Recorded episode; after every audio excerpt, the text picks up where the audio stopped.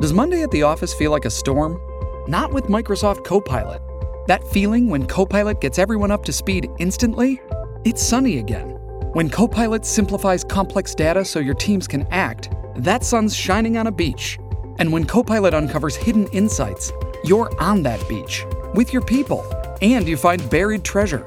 That's Microsoft Copilot. Learn more at Microsoft.com/slash AI for all.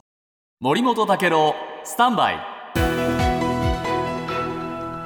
長官読み比べです。今日はですね電力の話が新聞各紙に大きく載ってるんですね、はい。先ほど安子さんも紹介していましたけども産経新聞の一面は冬の節電要請、はい。来月からと、まあ、7年ぶりということなんですけれどもまあ、あの結構ですね、えー厳しい数値目標などは設けないで、無理のない範囲で協力を求めると言いますが、はい。やっぱり、えーこれ、えー利用者側にまずですね節電してくれとはい。言ってきました。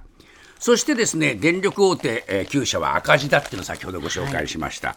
赤字だったらどうなるか、朝日新聞です。大手電力の家庭向けの料金国の許可が必要な、えー規定料金、えー規制料金というのがあるあるのと自由料金というのがあるわけですがこの規制料金についてはですね、えー燃料費の上昇分を転嫁する形で値上げがずっと続いてきました。しかしもう上限に達してしまいましたので抜本的値上げに踏み切ろうという動きが出ていると。この抜本的値上げというのは何かというとさっき言ったように規制料金そのものの上限を上に上げてくれっていう申請です。はいでこれについて日本経済新聞が詳しく書いていますが、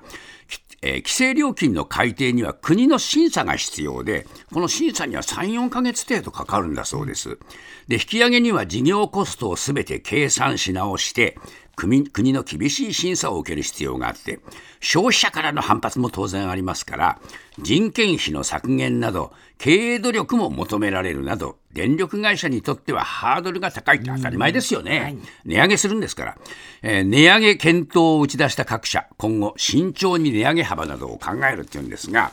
まあ、いずれにしてもですね、えーもう耐えられないからお願いしますって国に頼むわけですね。国はノーって言えないから、結局上げるってことになるんでしょう。